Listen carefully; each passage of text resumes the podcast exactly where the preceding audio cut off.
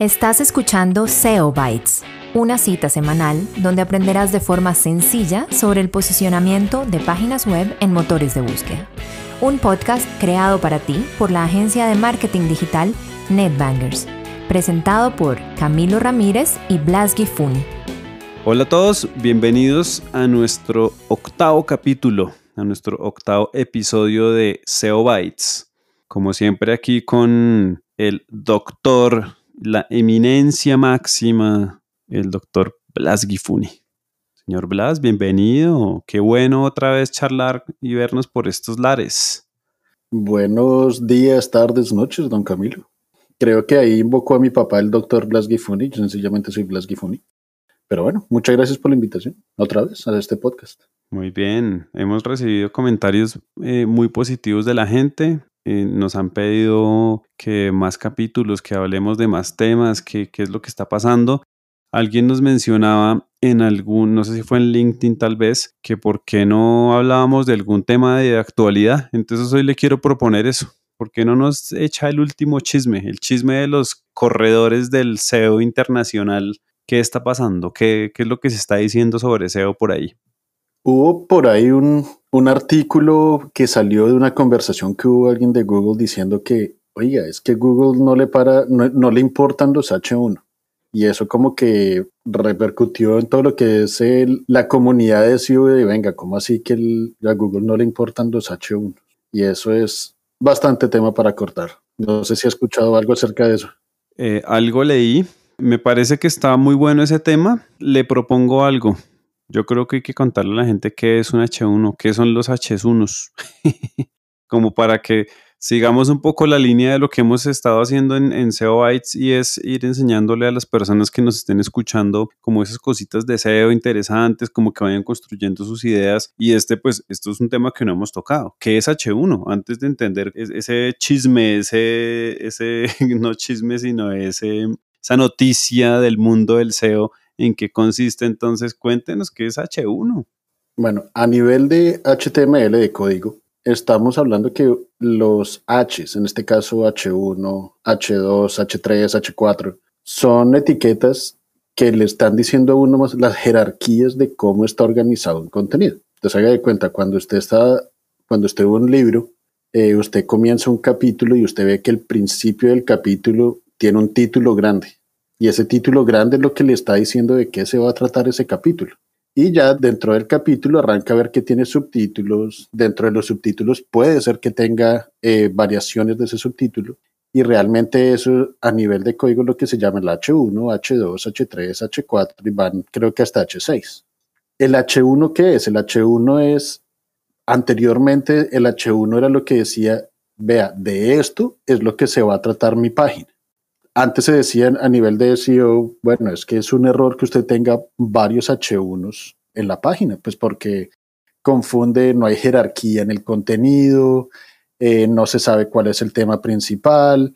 Entonces lo que uno hacía o lo que uno hace es recomendar pues H1 para el tema principal, H2 para los temas secundarios y H3 para los subtemas dentro de los temas secundarios. Cabe aclarar que con muy que pues se puede ir hasta H6 realmente si ya uno llega hasta H4 y ya está tocando otro tema, capaz la jerarquía, hay una mejor forma de organizar la jerarquía para no llegar hasta H5 o H6. Pero pues para hacer las cosas más sencillas es prácticamente H1 es lo más importante, H2 soporta lo que es ese tema importante en el H1 y el H3 pues soporta lo que es el H2 y el H1. Una pregunta, entonces, siempre que yo vaya a marcar títulos o subtítulos o sub subtítulos, ¿debo utilizar esa etiqueta de H1, H2, H3 o yo puedo poner un título sin esa etiqueta? Pues es que esa es parte de la confusión. Entonces, eh, ¿a qué me refiero? H1, a nivel de código, usted está diciendo de qué se trata el contenido. A nivel visual, que esto fue algo que pasó sobre todo pues a nivel de diseño, es que utilizaban las etiquetas H1, H2, H3 como elementos de diseño, pero no como elementos de jerarquía. O a veces sencillamente no las utilizaban y utilizaban solamente una etiqueta de texto para poner un título, pero le, hacían el título más grande. Entonces, lo ideal, y esto lo digo yo y yo en cierta forma me considero como un, un purista de SEO, yo recomiendo utilizar las etiquetas H, H1, H2, H3, H4 para títulos y subtítulos. Pero pues es que eso es parte de la confusión que, de lo que estaba mencionando Google en este artículo.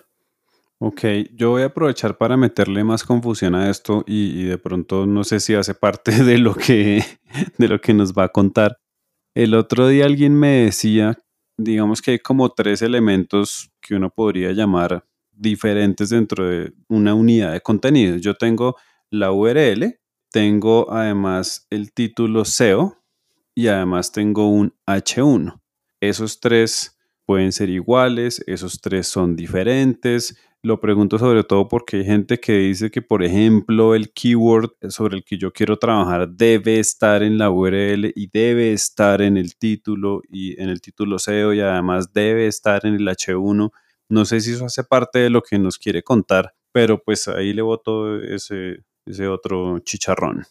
Pues vea, el, quien le dijo eso no está equivocado, porque pues realmente si cuando uno crea una página para llegar a una palabra clave, pues uno tiene que mencionar la palabra clave. ¿Qué mejor sitio de ponerla que en el URL, también en el título de lo que ustedes llaman el SEO, título de SEO que se llama a nivel técnico, se llama meta title, y en el H1. Ahora, hay muchas, muchas herramientas que le van a poner a usted una bandera roja, es decir, ah, está utilizando el mismo H1 como el título de la página.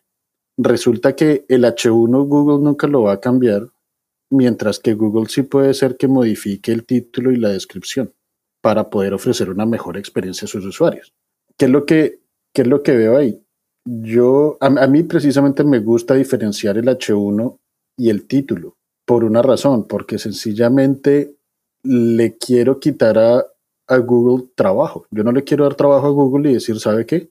Cuando un usuario esté buscando una, una página mía, quiero que esto sea lo que ellos ven en la página de resultados. Obviamente ellos van a, van a, van a cambiarla si creen que va a ser mejor, pero entre mejor sea el título de SEO, menos van a tener que cambiar ellos o buscar un título mejor que el que usted les puso.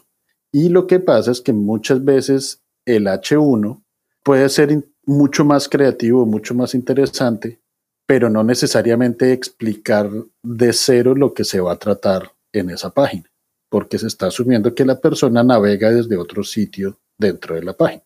Ok, entonces creo que ahí sí caemos en, en la historia que usted nos quiere contar hoy. Entonces, ¿cuál es el criterio o cuál es la importancia del H1 un poquito para recapitular lo que nos estaba diciendo.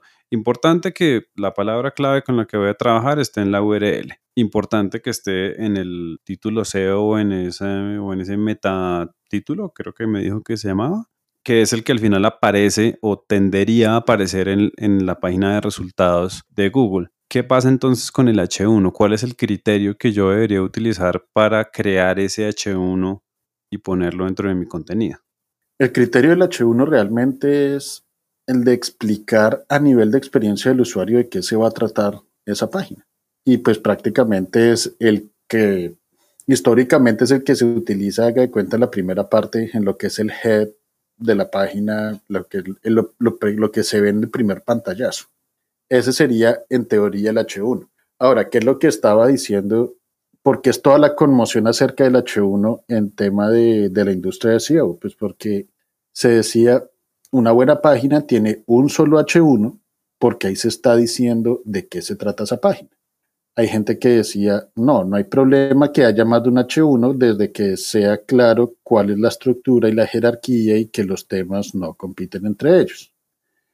Y Google lo que vino a decir ahorita fue, a nosotros no nos importa si ustedes tienen H1, H2 y cosas así, porque nosotros lo que hacemos es revisar el contenido, revisar la interacción y la parte contextual del contenido y sus títulos, y pues prácticamente al ver que puede ser que la, eh, la tipografía es más grande, obviamente los estilos de la letra cambian y todo eso, les identifica a ellos que capaz ese es un título.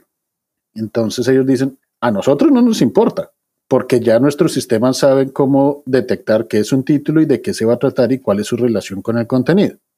Pero ellos fueron muy cuidadosos al decir, a nosotros no nos importa. ¿Por qué digo eso? Porque si alguien está utilizando Bing Webmasters, que fue una de las herramientas que vimos en un podcast anterior, ellos precisamente dicen, ¿sabe qué? Tener varios H1s es un problema, porque la forma como ellos analizan el contenido es diferente a la de Google. Empecemos por ahí. Para mí, lo más importante no es si le interesa a Google o no.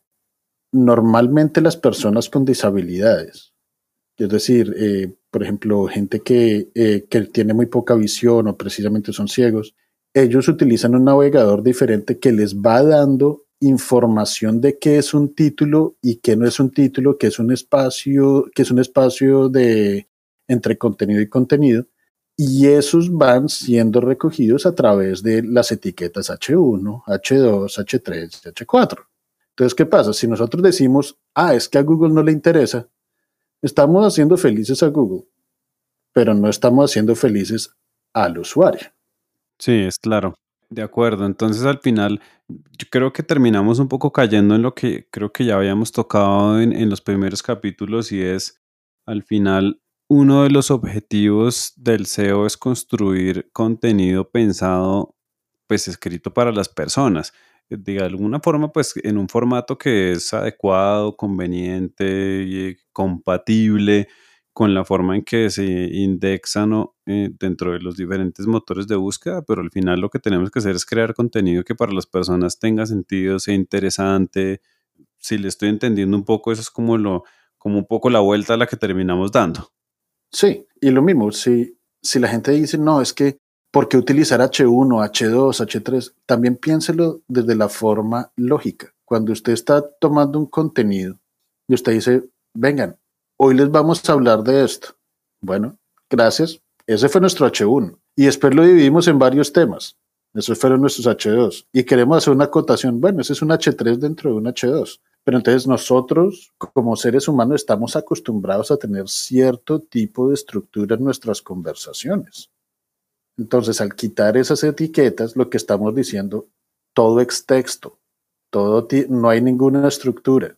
Google por sus sistemas y por la forma como está utilizando Machine Learning, como está utilizando todas esas cosas, como está utilizando la forma como analiza el, el análisis corpus y cómo realmente revisa la estructura de los contenidos, logra identificar cuáles son los temas y cuál debería ser el H1 pero no todo es Google. Volvemos al, volvemos al mismo punto, pensemos en el usuario. Perfecto, entonces la moraleja de, todo el revuelo es, hay que utilizar las etiquetas, es conveniente utilizarlas, pero no hay que escribir como robots. Es básicamente, eh, utilicémoslos, si tenemos un título principal, pues ese es el H1, si tenemos un subtítulo que soporta el título principal, pues es un H2 y de ahí para abajo, pues se va construyendo esa jerarquía de lectura, ¿es correcto? Sí, es un índice, un índice del contenido. Perfecto. Le, voy a lanzar una pregunta para cerrar porque nos quedan segundos. Si yo estoy construyendo, por ejemplo, un glosario, entonces en un glosario yo tengo un título que es glosario, un H1 yo diría. Después tengo un H2 que es una letra, entonces la letra A. Y tendría un H3 ya es un desarrollo de contenido que es el término como tal. Entonces vamos a suponer, tengo una página que tiene su título llamado glosario, glosario de SEO. Tengo una, un subtítulo o un H2 que es la letra A y tengo un H3 que es término por A, no sé, href. ¿Eso estaría correcto? Usted me pidió que contestara rápidamente, así que básicamente sí. Hay varias eh, modificaciones en eso, como por ejemplo, cómo va a manejar la navegación del sitio. Si quiero buscar metadata que es con M, tengo que hacer scroll hasta la M o me va a poner un hyperlink que tenga un alfabeto y cada letra va hacia su propio H. Una tabla de contenidos con los que, que jale las, los H2, que serían las letras. Exacto.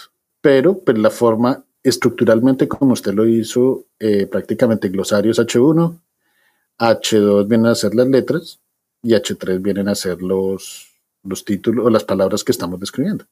Y el texto, el, sorry, la, y la descripción, ya eso sí ya es texto, tampoco se, se vayan muy, muy amigables con las etiquetas H. H7. Bueno, muy bien.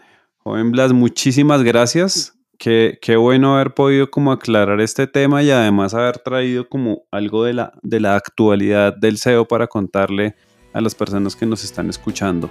Muchísimas gracias y nos vemos en el siguiente episodio. A ver con qué vamos a sorprendernos. Bueno, y miramos a ver con qué nos sorprendemos todos. nos vemos pronto. Bueno, pues muchas gracias.